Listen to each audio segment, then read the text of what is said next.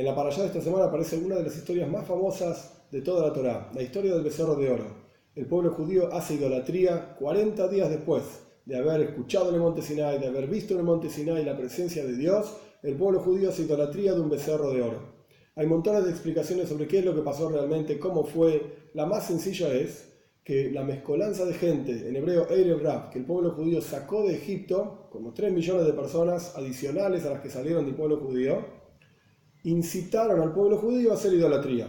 Otra de las explicaciones es que en realidad vieron en el monte Sinai una carroza celestial, la profecía de Yehezkel, el profeta Yehezkel, y ellos vieron ahí un toro y pensaron que así como había un toro arriba, espiritualmente hablando, había que ser un toro aquí abajo, materialmente hablando. El punto es que fue una confusión muy grande.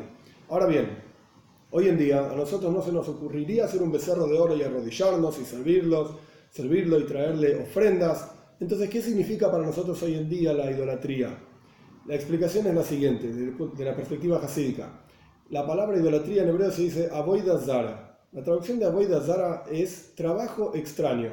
Es decir, cualquier trabajo que no corresponde en el lugar y en el momento y para la persona es un trabajo extraño. Es, sutilmente hablando, una forma de idolatría. Por ejemplo, una persona de un nivel espiritual muy elevado que hace alguna transacción económica dudosa, para esa persona, en ese lugar, en ese momento, no corresponde.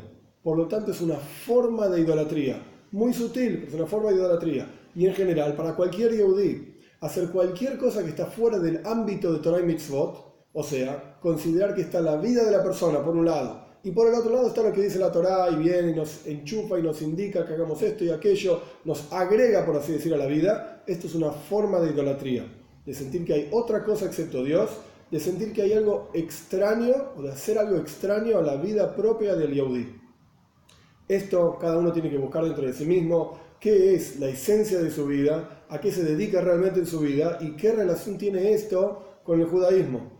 Porque si lo que la persona se dedica no tiene relación directa con el judaísmo, es una forma de Aboidazara, es una forma de idolatría de vuelta, en forma muy muy sutil, pero a partir de esta sutileza, con el tiempo, Dios libre y guarde, puede llegar a terminar en idolatría literalmente hablando.